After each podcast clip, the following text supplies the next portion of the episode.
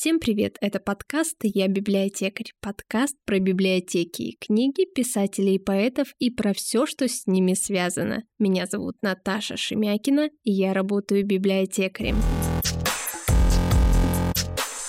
Сегодня у нас в гостях Илья Кабанов, редактор научно-популярного альманаха, посвященного науке, технологиям, образованию и культуре. Спасибо большое, Илья, что пришли к нам. Здравствуйте, очень рад быть с вами, ведь я тоже библиотекарь. Я работал в библиотеке, и библиотека была моим первым официальным местом работы.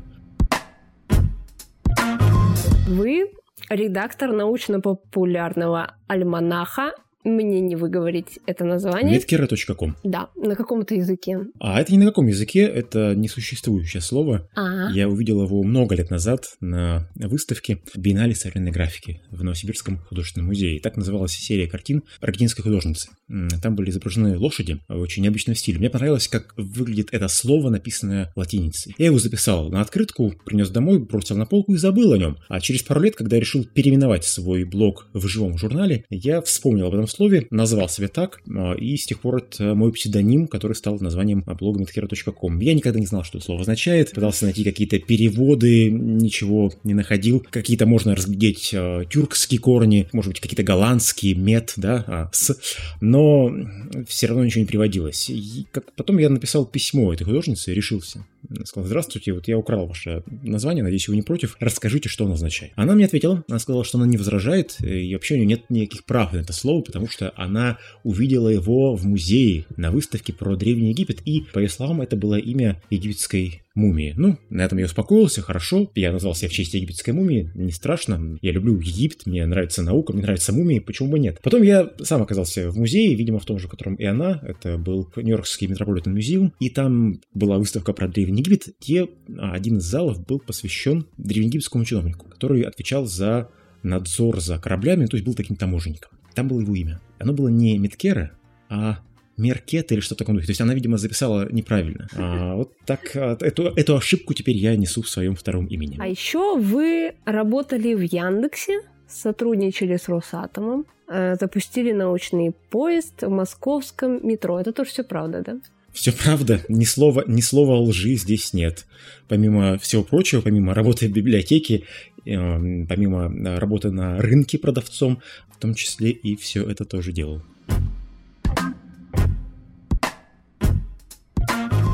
Я у вас уже спрашивала, но я задам еще раз под запись. Вы в первый раз в наших краях? А, здесь я второй раз. Первый раз я был в 2016 году, участвовал в в чемпионате «Открой рот» э, в качестве члена жюри. Что забавно, там участвовал один парень из Мурманска, с которым мы потом повторно познакомились в Мурманске. Он там руководит информационным центром по атомной энергии. К сожалению, я ничего не помню из моего предыдущего визита в Архангельск. Просто он прошел в тумане, Скорее всего, было просто очень темно всегда. Возможно, и ничего возможно. Не... Да, я не помню гостиницу, не помню, где я ужинал, не помню ничего, кроме чемпионата по чтению вслух а, и прекрасных участников, которые там выступали. А как летом вы живете? Если все время светло, это тоже, наверное, довольно сложно.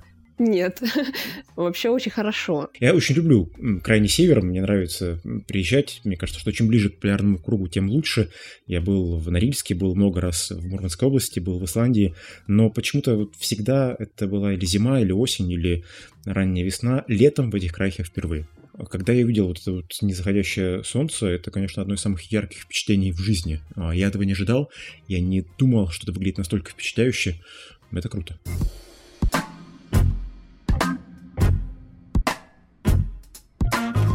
Ну, вообще, науч-поп — это очень мне нравится. Я вообще очень люблю науку. Как вы пришли в эту область? Вы насмотрелись Discovery, смотрели «Разрушители легенд». Я человек пожилой, когда я начинал интересоваться наукой, ничего этого не было. Телевизоры были черно-белые, телефоны были дисковые, и меня вдохновляли советские научпоп издания. Наверное, самая яркая книжка, которая на меня повлияла, это был альманах «Хочу все знать». Была серия телепередач и серия книжек. И однажды я нашел в деревне у бабушки с дедушкой на чердаке такую потрепанную книжку «Альманах «Хочу все знать» за 69 год. Мне очень понравилось, как в этой книге собраны факты обо всем на свете. Там можно было прочитать про будущее космических полетов и о том, как а, когда-то мы будем строить орбитальные станции, тогда еще их не было.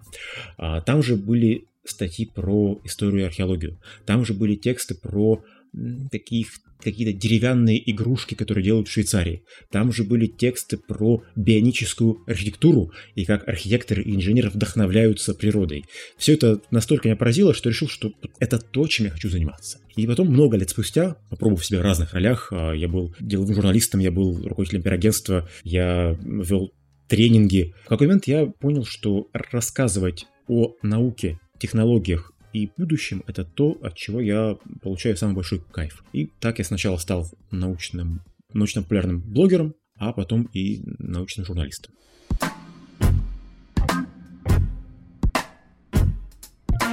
А вы считаете, сейчас э, наука это действительно популярно? То есть этим интересуются подростки, люди, взрослые, дети, не знаю? Хороший вопрос. На него сложно ответить однозначно. С одной стороны, за те, наверное, лет 12 или 13, что я этим занимаюсь, кажется, что интерес к науке э, у россиян вырос. С другой стороны, по-прежнему наука интересна очень небольшому количеству людей. Это очень нишевой продукт. Я предполагаю, что число людей, которые интересуются наукой в России, исчисляется сотнями тысяч, а никак не миллионами. То есть какие-то отдельные, очень яркие ролики могут собрать миллион просмотров, но это потолок. И, скорее всего, это просто люди, которые смотрят несколько раз. Или которые видели случайно. Посещаемость э, научных изданий тоже невысока, не это сотни тысяч в день. Наверное, это пока потолок. Может быть, когда-то, э, когда-нибудь аудитория вырастет, но прямо сейчас я не вижу ничего, что способствовало бы большому росту интереса к науке.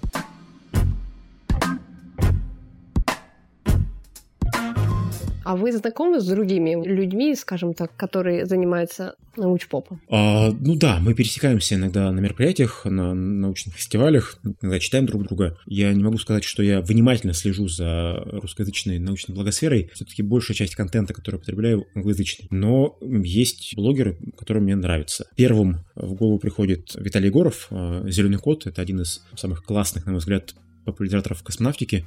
А, он очень давно этим занимается, много в этой области делает, и он, наверное, один из самых ярких научпоп-блогеров на русском языке. Есть еще товарищи, которые себя называют научпопом, но существуют вопросы, действительно ли они являются таковыми. Сейчас, мне кажется, развелось много псевдонаучных блогеров, которые себя выдают за научных, но на самом деле там еще надо посмотреть, поразбираться, так ли это на самом деле. Старайтесь всегда получать информацию из первоисточников, и лучше находить а, блогеров, лекторов и журналистов, которые при этом еще и сами ученые. Не нужно ограничивать свою картину мира чтением или просмотром бездельников вроде меня. Мы можем быть первой ступенькой, мы можем быть первым э, фильтром, который выведет потом на настоящих ученых, но можно пропустить нас, пропустить меня и сразу отправляются к ученым. Например, читать э, в социальных сетях красноярского биофизика Егора Задереева, который мало того, что прекрасный ученый, так он еще и хорошо о науке рассказывает так, что всем это понятно. И такие люди есть э, везде, в разных областях. Есть прекрасный астроном Владимир Сурдин, который об астрономии рассказывает лучше, наверное, всех на свете.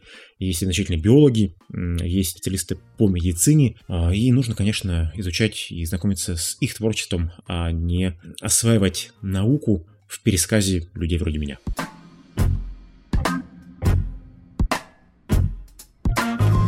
Вам не кажется, что сейчас, когда стало очень много информации, псевдонаучные факты какие-то всплывают, они распространяются быстрее, чем научные? Почему так происходит? Почему во что-то, что придуманное кем-то, верят больше, чем в науку, в научные факты, ученым? Или вам так не кажется? Я думаю, что вы правильно заметили, да, наверное, такая проблема существует. Почему? Не знаю. Может быть, потому что люди считают себя очень умными. Я похожий вопрос задавал недавно главному вирусологу Приморского края, и он сказал, что сейчас проблема не в недостатке информации и не в недостатке знаний, а в оценки своих знаний и в оценке информации. Люди часто вместо того, чтобы слушать экспертов, слушают каких-то странных людей или сами фантазируют. Блогеров, да, конечно. На основе этих умозаключений строят свои картины мира. Лучше все-таки понимать ограниченность своих знаний, знать, чего вы не знаете, и о том, что вы не знаете, спрашивать людей, которые занимаются этим профессионально, а не каких-то выдумщиков или странных персонажей из интернета. И когда мы это поймем, я думаю, что мы сможем решить большинство проблем, которые сейчас стоит перед человечеством, перед Россией, перед каждым из нас. Нужно понимать опубликовать, чего мы не знаем. Я сам однажды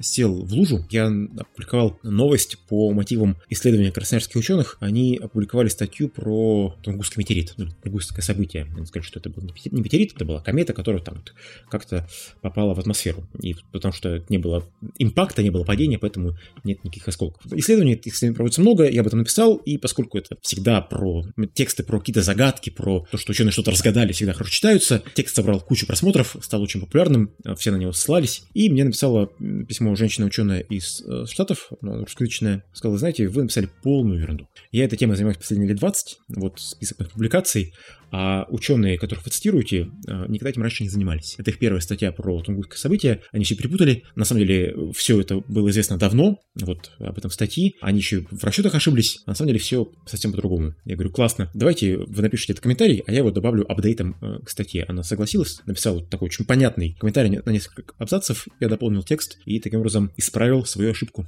Но лучше бы я сделал этого с самого начала. Нужно уметь признавать свои ошибки. Когда вы что-то читаете или смотрите, нужно иметь в виду, что, скорее всего, человек, которого, с которым вы знакомитесь, он или она не обладает монополией на истину и может в чем-то заблуждаться, может что-то перепутать. Всегда нужно перепроверять все, что вы слышите.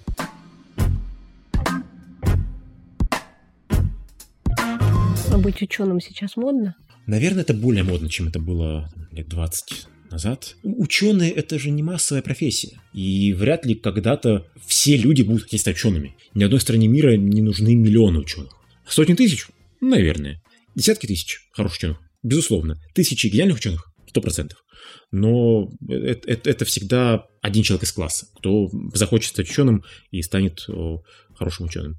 А, хотелось бы, чтобы люди с наукой занимались. Хотелось бы, чтобы в науку приходили молодые люди. Хотелось бы, чтобы наука становилась более диверсифицированной в плане возраста и гендера, но это точно никогда не будет массовым товаром.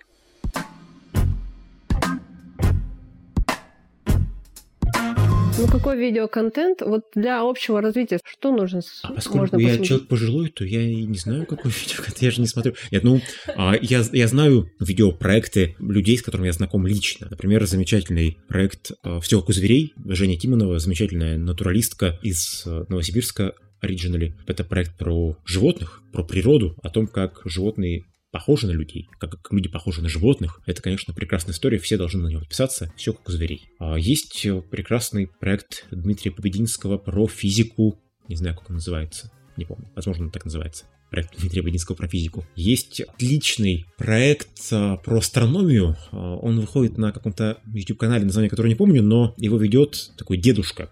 Дедушка из Пулковской обсерватории. Он называет себя Космодед. Вот поэтому э, нику, наверное, его можно в YouTube найти. Прекрасно про астрономию рассказывают. Лекции Владимира Сурдина про астрономию нужно смотреть всем людям. Лекции Сергея Попова про астрономию нужно смотреть всем людям. Лекции Вячеслава Дубынина про биологию мозга всем нужно смотреть. Так что, наверное, постнаука это все-таки ресурс, на который стоит подписаться. Постнаука классный сайт, да. да. да. Хотя я, я не совсем его целевая аудитория, я редко смотрю а, постнаучные ролики, но когда смотрю, они мне всегда нравятся. В последнее время мне очень нравятся видеолекции Тамары Эйдельман про историю. Она, мне кажется, потрясающий преподаватель, потрясающая женщина. Она вообще школьный учитель истории. А была, по-моему, перестала в этом году преподавать, вышла на пенсию, но продолжает заниматься этим в YouTube. И на нее, конечно, тоже всем нужно подписаться. Это прекрасный а, материал, прекрасная подача материала, очень широкий кругозор, но она точно поможет всем чуть лучше не только узнать историю, но и понять историю, что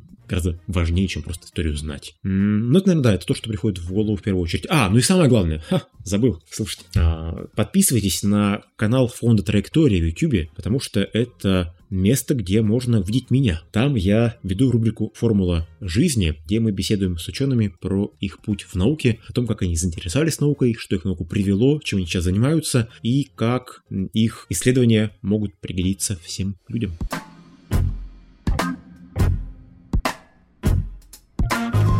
А я еще нашла у вас книгу «Дорогие россияне. Рассказы». Да. Как же вы так? И что там такое вообще? Я, наверное, в 2012 году решил что раз все идут в Инстаграм и в Твиттер, то я хочу работать в крупной форме, вернуть в благосферу какие-то большие тексты и открыл такой текстовый блог «Дорогие россияне». Там все публиковал, а когда набралось большое количество рассказов, решил, что нужно их публиковать, и на каком-то сервисе селф-паблишинга книжку эту издал, для того, чтобы показать родителям, показать бабушке, конечно, родственники все в восторге, ну и даже кто-то это покупал в книжной лавке Михаила Фаустова в Новосибирске эта книжка стала бестселлером. Ее купили, мне кажется, 13 человек, что для книжного магазина в регионах, мне кажется, большой тираж.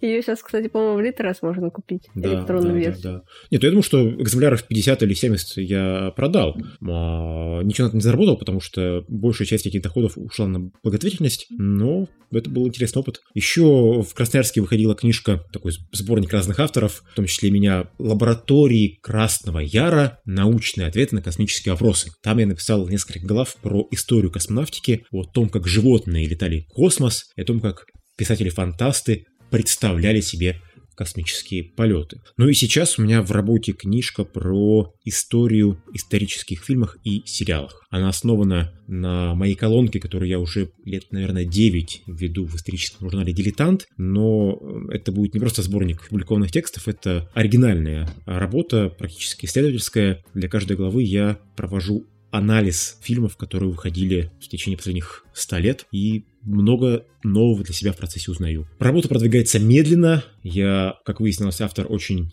ленивый. Уже год над этим работаю, и из 20 глав написал пока 3. Но, возможно, когда-то этот процесс все-таки завершится. Вы приехали в Архангельск. Почему у вас лекция про комиксы и про историю России в комиксах? Эту тему я открыл для себя несколько лет назад, а, когда я понял, что я очень мало знаю про комиксы, про графические романы. С этим жанром совершенно не был знаком, потому что все-таки это не часть российской культуры. И решил, что нужно этот пробел начать закрывать. И а, узнал, что, оказывается, есть довольно много нон-фикшн комиксов, в том числе и исторических. Мне эта тема показалась интересной, потому что я в то время уже много писал про исторические фильмы и сериалы, и прочитал э, несколько, наверное, с полдюжины комиксов про историю России, понял, что это хорошая тема, которой можно делиться с людьми, и подготовил э, лекцию об этом, такой анализ исторических комиксов про самые разные этапы российской истории, начиная от Киевской Руси и заканчивая 20 веком. Оказывается, этой темой хорошо интересуются авторы комиксов из разных стран, про это пишут, рисуют авторы в Британии, Франции, э, в Соединенных Штатах Америки. И теперь этим заинтересовались и наши соотечественники. Вот в конце прошлого года вышел комикс «Спасти царевича Алексея». Это проект Алексея Венdiктова, главного редактора «Эхо Москвы». И, судя по всему, комикс хорошо зашел, он хорошо продается, и теперь это будет целая серия комиксов про спасение самых разных исторических персонажей. Это, конечно, альтернативная история. Мы знаем, что эти герои на самом деле погибли ужасной смертью, но в комиксах они спасаются, они живут. И это интересный формат, он позволяет показать э, людям, в том числе и молодым людям, что происходило в истории России, не только России, через каких-то ярких персонажей, через э, яркие сюжеты, через экшен. Таким образом постараться привить любовь к истории.